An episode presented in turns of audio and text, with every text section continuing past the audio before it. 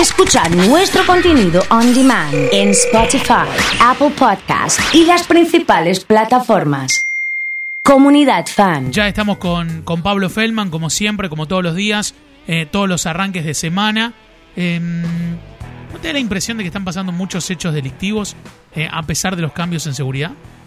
Me da la impresión que no ha modificado la tendencia, esa inercia de casi naturalizar que tengamos un par de balaceras Sí, ¿no? este, día por medio, un par Sí. de homicidios con el, ah, con el sello de sicariato. Claro. Eh, me parece que eso se ha incorporado eh, al paisaje como el recorrido de los colectivos. Qué triste. Este, tristísimo, porque Sí. además denota una pérdida de la capacidad de asombro, que es algo que caracteriza los momentos de anomia. Anomia es cuando no hay normas, cuando no hay leyes, como cuando da lo mismo que pase o que no pase, ¿no? Y la verdad es que eh, la aparición de Aníbal Fernández es muy estentoria, es muy importante desde el punto de vista de la repercusión mediática.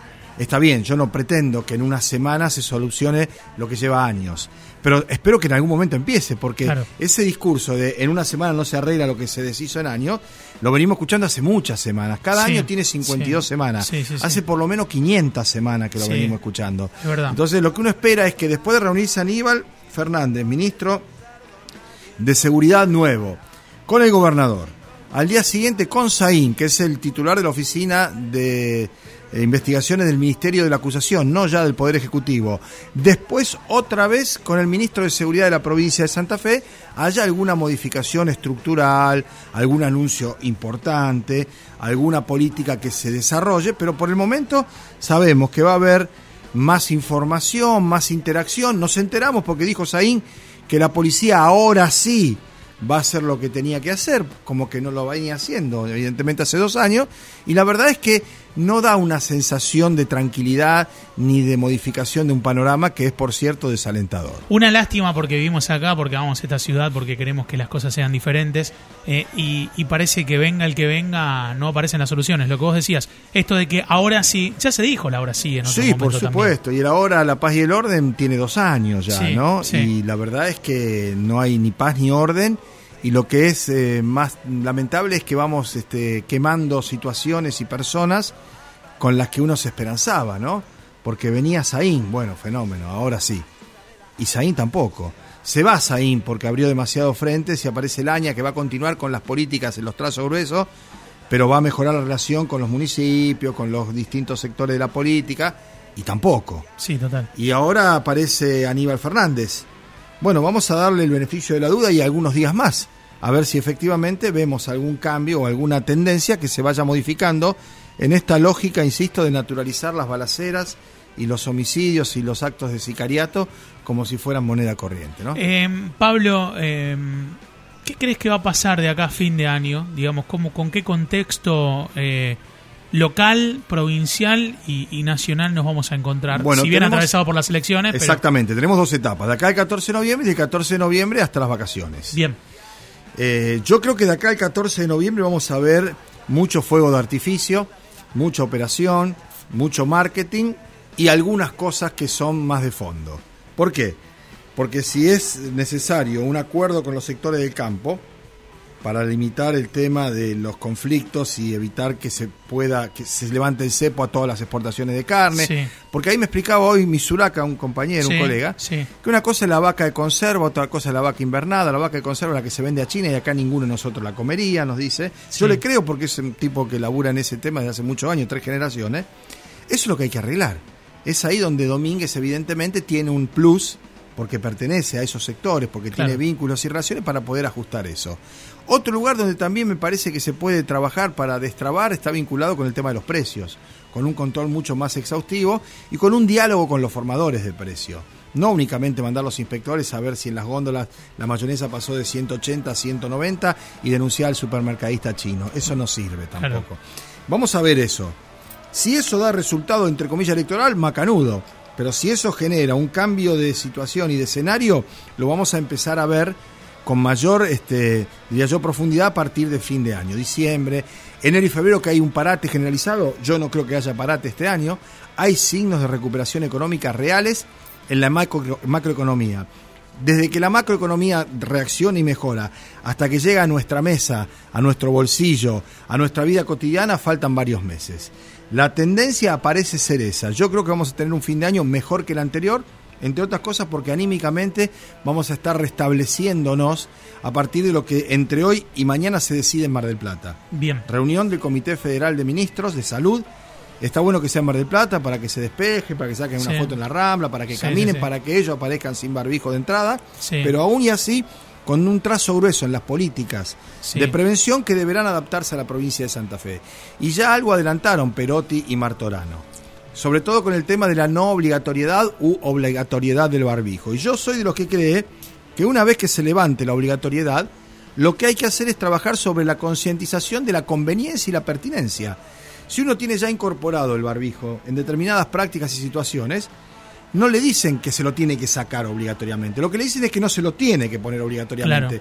Pero si yo voy a un transporte público, a un bondi, me dejo el barbijo. Como hacían los japoneses antes de que haya pandemia. Por supuesto. Si yo voy a ir a un lugar cerrado y voy a estar un par de horas, por decir, en un teatro, y estoy escuchando y mirando, no me molesta tener el barbijo, me lo dejo el barbijo. Ya dependerá de cada uno de cómo se ha incorporado esa situación. Lo que sí es importante es que esto va a motorizar muchas actividades con la modificación del aforo y con el respeto de los protocolos que se siguen cumpliendo y se tienen que seguir cumpliendo. Lo del sábado de la Delio Valdés y Palmera en el anfiteatro fue un desquicio. Yo vi videos de gente bailando por todos lados. Por ¿eh? todos lados, abrazado, bailando, besándose, que yo sin barbijo, sin nada. La verdad que eso es una macana. Porque estando tan cerca, hacerlo tan mal, estoy como el tipo que se bancó a manejar ocho horas en la ruta yendo a Mar del Plata ¿sí? Y cuando ve el cartito que está a 40 kilómetros, se vuelve loco y entra a pasar por la banquina. Y ahí hay accidentes, y no son accidentes, son situaciones que se provocan. Ahora, si hay 1.500 personas, 2.000 personas en un show, y ninguno tiene el barbijo, y se abrazan todos, y se pasan la latita de cerveza, y van tomando todo el mismo mate, y eso es probable que se genere alguna situación de conflicto, que va a redundar en beneficio, en, eh, digo, en perjuicio de la mayoría de los que no estaban ahí. Claro. Porque el tema es este tenemos la variante Delta hasta hace 15 días, osos, hasta antes de las elecciones.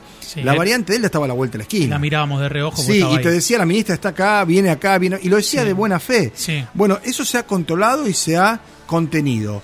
No hagamos que eso se desate. Yo creo también que hay que hacer hincapié en la información, porque se hizo mucha fuerza en la vacunación y también de creer que la vacuna te eh, hace inmune a todo. y no es así. Superman, digamos, no, la vacuna. La vacuna te protege, pero no te quita de encima toda la peligrosidad que supone eso y contagiar a otros que aún no están vacunados.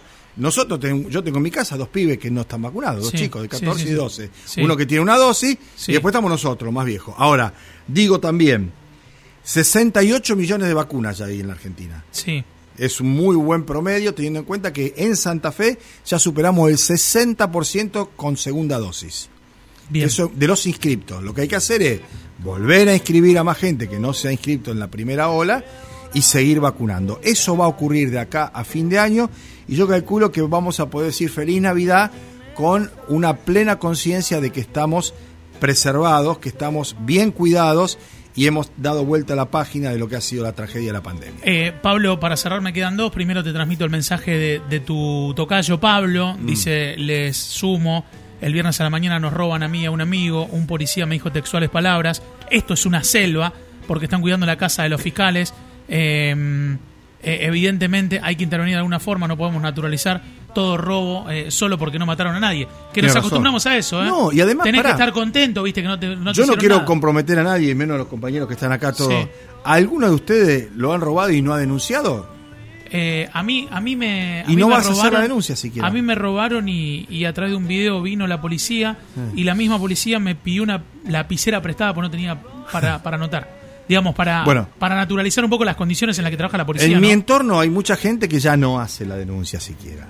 Porque además se produce una situación paradójica, que es que empiezan a investigar al que chorearon, no al que chorea. Claro. Vienen a ver por qué en mi casa fue atractivo, no en la mía particular, ¿no? ¿Por qué a Carlito le afanaron un iPhone, este, un eh, reloj y una computadora. ¿Y a dónde la había comprado y cómo la había...? La investigación es Eso no puede ser. Salvando la distancia, es como cuando hay un delito sexual y investigan si la piba usaba minifalda o tenía el escote muy abierto. Absurdo. Es decir, volvés a castigar a la persona que ha sido castigada. Lo que dice Pablo Efectivamente es así. El policía tiene incorporada esa respuesta porque no hay ejemplaridad porque no hay una vocación de servicio, porque la policía desde hace mucho tiempo es una salida laboral para pibes que no tienen qué hacer ni poder hacer ninguna otra cosa, porque el que no es policía en muchos casos estaría del otro lado de la mira de esa pistola que le dan con el uniforme reglamentario. Sí, en otros casos Pablo también ha visto a sus superiores. Por supuesto, eh, mal pagos, mal entrenado, mal ejemplar, es decir, no hay un nivel, digamos, de adhesión y de vocación para decir, bueno, yo quiero ser policía porque quiero combatir el delito. Es muy difícil que encuentre un pibe de 20 años que se meta a la escuela de policía que te diga eso. ¿Por qué? Y porque veas a la mayoría de sus superiores que cobran un sueldo con el que deberían vivir dignamente y probablemente deberían ganar más de lo que ganan como corresponde, pero lo ven andando en un Audi, el Audi que se subió el otro día a la cabina esa de que fue un meme porque fue impresionante cómo quedó ahí. Era un Audi que vale 70 mil dólares. ¿Cómo un comisario tiene un Audi que vale 70 mil dólares? Yo no le cuento las costillas a nadie. Pero, y las políticas de Estado, digamos. Pero seamos razonables, serios y tengamos ejemplaridad. La policía está más cerca del delito que de su combate. Pero porque también eh, a lo largo de esto de estas más de 500 semanas, digamos, la, la fuerza se ha ido retransformando. Entonces, cómo alguien que empieza a hacer carrera y que quiere combatir el delito, sin presupuesto, ve que su superior le dice hasta acá podés y hasta acá no podés, eh, ver, ver situaciones internas que terminan corrompiendo y terminan cambiando tu, tu manera. Es lo que yo te decía, la falta de ejemplaridad y de una jefatura seria que pueda exhibirse y mostrarse. Mira, la Argentina tuvo en el comienzo de la democracia un jefe de la Policía Federal que llamaba Juan Ángel Pirker. Era de Raúl Alfonsín, un caballero un tipo que dijo, cuando pasó lo de la tablada, que se metieron los militares con las tanquetas, pasaban por arriba de los autos, fusilaron tipo dentro del cuartel y todo, yo con la policía y gas lacrimógeno lo sacaba. A los 20 días apareció extrañamente muerto por un ataque de asma, era asmático.